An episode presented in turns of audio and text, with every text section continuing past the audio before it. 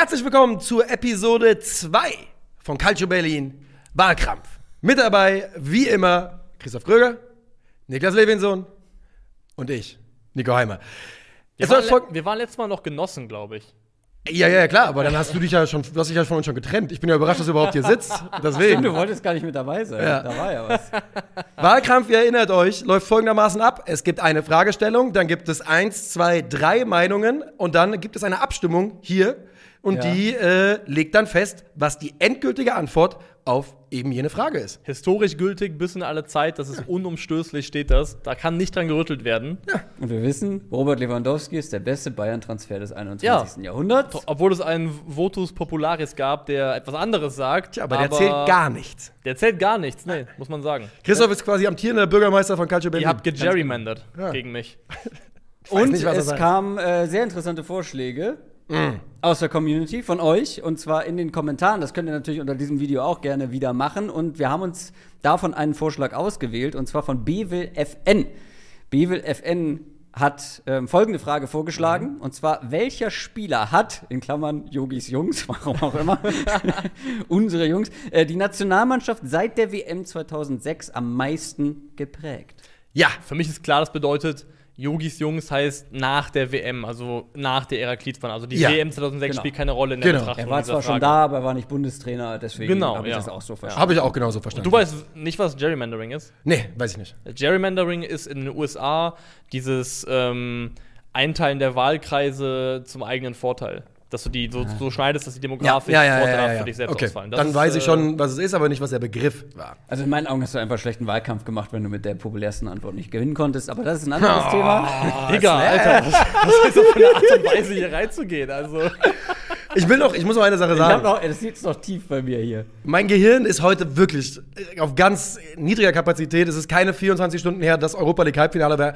Will nicht drüber reden. Ich will nur sagen, es kann sein, dass ich mich ein paar Mal hier, vielleicht schlafe ich ein. Es kann passieren. du bist auf Brei-Basis unterwegs im Kopf. Wirklich. Ich bin, äh, ich bin wirklich richtig filetiert im Gehirn. Aber du musst auch nicht anfangen. Nee. Ja. Wir haben wieder ausgelost. Das machen wir immer schon vor der Aufnahme. Und tatsächlich muss Christoph wieder anfangen. Dieses Mal allerdings habe ich den zweiten Case und Niklas darf als Dritter ran. Wir sind uns noch gar nicht sicher, was da Vor- oder Nachteil ist. Ob das überhaupt irgendwie taktische Vorteile sind. Nee. Ähm, ja, ich muss halt schon wieder hier als erster starten. Also ich Ist bin okay. als, als äh, Meister der Zeit, Captain Stoppuhr, bin ich re ready. Du musst mir nur sagen, wann Okay. du bereit bist für deinen einminütigen Ich Case bin wieder ein bisschen für deinen nervös. Spieler. Ja klar, der Puls geht. Es der gilt Puls auch hier wieder pro Person eine Minute. Ja. Wir sind aber, wir schreien nicht bei einer Minute, sondern wenn es 1,5 sind, dann kann man damit auch noch leben. Viel länger geht's aber nicht. Bei 1,10 ziehe ich den Stecker. Okay, alles klar. Bist du ready? Mehr oder weniger. 3, 2, 1, ihre Minute beginnt jetzt. Es gibt äh, viele Nationalspieler, die diese Nationalmannschaft geprägt haben. Schweinsteiger, Klose, Müller, Lahm, Podolski. Alle, alle wichtig und alle haben zu den Erfolgen beigetragen. Aber niemand hat die Nationalmannschaft so sehr geprägt, indem er wichtige Spiele alleine entschieden hat, wie Manuel Neuer. Manuel Neuer ist mein Case. Äh, Neuer kam vielleicht erst 2009 in der Nationalmannschaft mit dazu, aber ist vielleicht der einzige heute, der noch bis, äh, der heute genannt wird, der bis heute aktiv ist in der Nationalmannschaft. Die wichtigste Frage für mich war, was war der größte Titel in dieser ganzen Zeit? WM 2014 ist ja ganz klar. Und hätte Deutschland mit oder ohne vielmehr Lahm, Müller oder Schweinsteiger diesen Weltmeistertitel gewinnen können? Lässt sich drüber streiten. Meine Tendenz eher ja. Hätte Deutschland den WM-Titel ohne Manuel Neuer gewonnen? Meine Antwort ist nein. Wir erinnern uns an das Spiel gegen Algerien. Ähm, das hätten sie wahrscheinlich ohne ihn verloren. Wir erinnern uns an Frankreich. Auch das hätten sie vielleicht verloren. Großartige Paraden, der Arm gegen Benzema. Seit 13 Jahren der Rückhalt dieser Mannschaft, die er durch seinen Erfolg geprägt hat. Durch seine Leistungen wollte ich sagen, aber das ist egal. Ich kann einfach nur sagen, ich bin todesfroh, dass Niklas ihn nicht wieder hat. Ja. Ich habe wirklich schon, ich war, war mir so sicher, dass du ihn wieder anschleppst, weil du irgendwie ein Doppelalbum mit dem aufnehmen willst, kroatischer Volkslieder oder was auch immer. Ich hab, äh, dass er vorkommt, war mir aber eigentlich klar. Einfach die alte Akte nochmal rausgeholt. Ja, nochmal direkt dasselbe. Wirklich, ich dachte, ich höre heute wieder das Fundament eines Hauses. Das Ding ist, Ich musste wirklich widerstehen, nicht direkt zu sagen, du Sau. ja, das ist, und deswegen habe ich ihn gewählt, weil ich dachte, wenn ich Manuel Neuer bekommen kann, Ja. dann nehme ich ihn natürlich, nachdem ich ihn letztes Mal so schlecht geredet habe, dann mache ich jetzt den Case für Manuel Neuer. Aber ich finde, er hat auf jeden Fall seine Ansprüche. Ja. Okay, Ja. dann wäre jetzt wohl Zeit für meinen Case.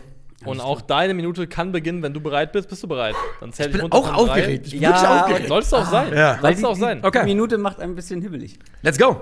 3, 2, 1, Ihre Minute beginnt jetzt. Was bedeutet es, ein Spiel zu bringen? Und was bedeutet das bei einer Mannschaft, die eine Dekade lang Ballbesitz-Fußball zelebriert? Die Antwort für mich ist, den größten Einfluss haben. Und mein Kandidat ist Toni Kroos.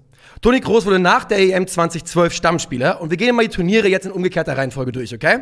EM 2021. In der Vorrunde hat Kroos die meisten Ballkontakte, die meisten erfolgreichen Pässe im gesamten Turnier. Das ist Einfluss. WM 2018. Toni Kroos kam mit drei Begegnungen zum Einsatz in der Vorrunde, 121 Ballkontakte pro Spiel, natürlich Spitzenwert im ganzen Feld einziges Turniertor von Deutschland geschossen. EM 2016. Deutschland stellt EM-Rekorde auf in Ballbesitz und erfolgreichen Pässen. In beiden Kategorien führend Toni Groß. Und die WM 2014, 100 Ballkontakte pro Spiel, mehr als, äh, als Özil, mehr als Schweinsteiger, Top 5 Scorer des Turniers, beste Vorlagen des Turniers und was das ikonische Spiel von Jogi Löw? 1 zu 7, das Brasilien-Spiel. Tja, Toni Kroos, drei Tore und mit äh, drei Torbeteiligungen und ganz klar der beste Spieler auf dem Feld. Ein Satz noch. Es geht nicht darum, ob wir Toni Kroos mögen oder ob wir das Spiel mögen. Es geht darum, dass er anhand der reinen Zahlen mehr Einfluss hatte als jeder Nationalspieler in den letzten 15 Jahren. Das ist so krank, in was für einen Modus dieser Mensch einfach schaltet, wenn es um irgendwie sagt, okay, jetzt musst du was verkaufen, Alter. Das ist wirklich so, so krass, Alter. Ich bin nicht zufrieden mit meinem Take. Ich habe mich ganz schön verhaspelt ja, und so. Ja, aber habe ich auch. Das gehört dazu, man ist ein bisschen aufgeregt. Puh, Toni ja, Kroos. Das ist krank was. Also, also wir, wir wissen ja, was das bedeutet. Ja. Es ist, äh wir, wissen, wir haben eine Sache nämlich vorher schon rausgefunden. Ja. Und ich sag mal so, vielleicht, vielleicht fehlt hier. Eventuell ist das Kontroverseste am Video, dass die Spieler, die wir nicht genommen haben. Ja. Okay.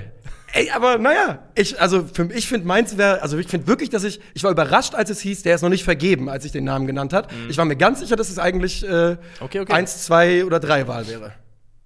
Puh, das war aufregend. Niklas, bist du ready? Gib mir.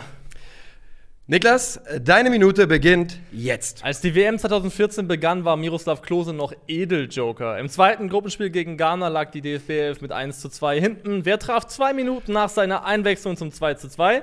Miroslav Klose. Nach der Gruppenphase war der 36-Jährige dann wieder gesetzt im deutschen Team, weil er immer noch unverzichtbar war. Klose ist und war aber natürlich mehr als der Karrierehöhepunkt 2014. Klose war der Mann, auf dem im Deutschland-Trikot immer Verlass gewesen ist. Rekordtorschütze des DFB-Teams, Rekordtorschütze der WM-Historie, nie arrogant, nie faul, nie großkotzig, immer ein Vorbild auf und neben dem Platz. Einer der besten Kopfballspieler, die der gesamte Fußball jemals kannte und seit seinem Rücktritt in der Nationalmannschaft niemals richtig ersetzt worden. Jogi Löw hat einst über ihn gesagt, Miroslav Klose war war so einer, der konnte fast alles sehr gut. Die Wertschätzung, die, die er verdient hat, die hat er nie bekommen und die wird er auch niemals bekommen. Aber das ist okay, weil er es ertragen kann. Denn er ist kein Held. Er ist ein stiller Wächter, ein wachsamer Beschützer, ein dunkler Ritter.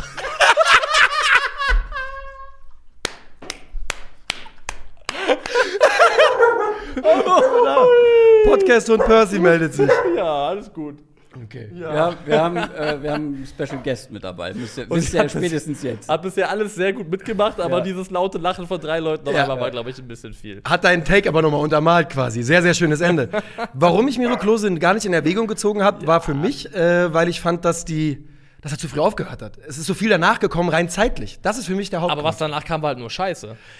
Es waren halt Halbfinals und. Äh, war, war, wann war 2018 war die WM. Genau, EM-Halbfinale 2016 würde noch. War noch ganz gut, ja, ja. Aber die 2018er war die, wo die Jungs Shisha geraucht haben und ja. nachts im WLAN hingen und, ja. und Fortnite gezockt haben. Und das wäre mit einem Miroslav Klose in einer Mannschaft nicht passiert. Ich glaube wirklich. Einspruch, euer Ehren, hören sagen. Oder wie auch immer, das kann man ja nicht behaupten. Das können wir nicht belegen, das kann ich so nicht stehen lassen. Das kannst du nicht stehen kann ich so nicht stehen lassen. Dann sage ich. Ja Vielleicht wäre er einfach allein auf seinem Zimmer gewesen, die anderen hätten trotzdem Fortnite Ich glaube, ich glaube Mit Toni Groß wäre Deutschland 2022 Weltmeister geworden, falls ihr das Video nächstes Jahr guckt. Ich will nur sagen, ich glaube, dass viele, also nicht, je krass Miroslav Klose als auch als Persönlichkeit gewirkt hat, wird, glaube ich, immer mehr deutlich nach seiner Karriere, wenn er medial auftritt und auch so im Kontext Trainer sein interviewt wird. Ich glaube, man hat lange unterschätzt, was Miroslav Klose für einen gesamt positiven Einfluss auf die deutsche Nationalmannschaft hatte, was das für eine positive Kraft war für dieses gesamte Team, ja. ohne dabei komplett im Rampenlicht zu stehen. Ja, fair. Mein Problem bei Klose war, ich hatte ge gedacht, dass er hier drankommt, aber mein, mein Problem damit ist, dass er, ähm, ich habe extra nochmal nachgeguckt, der kommt, glaube ich, nicht mal auf 80 äh, Länderspiele seit der WM 2006 insgesamt. Und Nicht mal 80, nicht aber mal, trotzdem. das ist immer noch ja. viel, Ja. aber alle anderen, die hier in Frage kommen, hätten mehr. Ja. Und ich meine auch, ja klar, du kannst hier die Tore vielleicht nennen und die wichtigen Tore bei der WM. Zehn alleine hat er bei den WMs 2002 und 2006 gemacht insgesamt. Also das ist halt, da spielt sich schon sehr viel vor der Jogi Löw-Zeit ab, finde ich für mich. Tut es. Ich glaube tatsächlich, dass der, der Hauptwert von Miroslav Klose sich mehr in dem bemisst, die, die Person, die er für diese Mannschaft gewesen ist. Ich glaube, das ist jemand, den dabei gehabt zu haben, den als, auch als stille Führungskraft dabei gehabt zu haben, hat, glaube ich, dieser Mannschaft unheimlich viel gegeben. Und ähm, deswegen ist er mein Case letztendlich. Aber ihr habt auch noch einen Namen mitgebracht.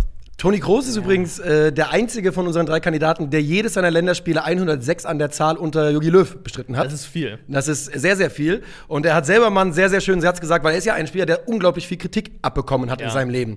Ähm, und er hat irgendwann mal den schönen Satz gesagt, ganz im Ernst, ich spiele seit elf Jahren Stamm und ich bin nicht derjenige, der aufstellt. Und tatsächlich ist es halt so, dass Nochmal, es geht gar nicht darum, was ich persönlich von ihm halte. Oder du, oder du, oder ihr alle. Aber Toni Kroos war elementar für den Fußball, den Jogi Löw hat spielen lassen. Der wichtigste Spieler tatsächlich. Und das ist halt, nochmal, das ist halt, das kann man finden, wie man will. Aber für die Ära Jogi Löw ab 2012 gab es keinen Spieler, der so einflussreich war. Ja, aber war er auch so prägend? Weil in meinen Augen, also wenn ich an die Jogi Löw-Zeit denke, denke ich sogar eher noch an Schweini, da denke ich eher noch an Philipp Lahm sogar. Ich habe ja Groß eben gar nicht mit aufgenommen, weil ich Das ihn habe ich gehört, so- dass du ihn nicht nicht genannt so, hast. Nicht so prägend. er hat fand. übrigens, er hat die drittmeisten Spiele unter, unter Jogi Löw gemacht. Also, the numbers back it up. Ja, Manuel Neuer hat aber mehr gemacht. Ja, drei. Unter, unter Jogi Löw. Drei und er hat Ja. äh, sein Debüt ein Jahr früher gegeben und Toni Kroos hat, ähm, hat bei Turnieren kein Spiel verpasst nach der WM EM 2012, ich glaube eines. Aber Also, wenn ich euch nach, wenn ich euch nach legendären Szenen von der WM 2014 Ja. Ja. frage, was kommt bei euch zuerst? Irgendeine Szene von Toni Kroos oder halt zum Beispiel das Spiel von Manuel Neuer gegen Algerien? Oder Ja, du hast vollkommen Arm recht, das ist ganz weit oder vorne das dabei. Ding gegen Iguain. aber, aber das, das ist, glaub 7-1 ist auch vorne mit Ja, dabei. ich glaube, das ist auch ein da bisschen, Kroos un- das ist ein bisschen unfair auch, weil so eine Torwartparade auf eine andere Art und Weise auch nochmal heraussticht und hängen bleibt als so eine Aktion Es von einem Feldspieler, genau. von dem es nun mal auch neun andere noch auf dem Platz gibt. Das ist nun mal eine andere Dimension, in der sowas halt irgendwie sich einprägt. Die Parade hat dich vielleicht geprägt. Den Fußball prägt der Typ, der 121 Kontakte in 90 Minuten Ich glaube hat. auch fairerweise auch, das habe ich auch bei den Bayern gesagt, ja, Toni Kroos integral für den Fußball, der unter Jogi Löw gespielt werden sollte und bis 2014 erfolgreich gespielt wurde und 16 so halb. Aber das war Manuel Neuer ja auch.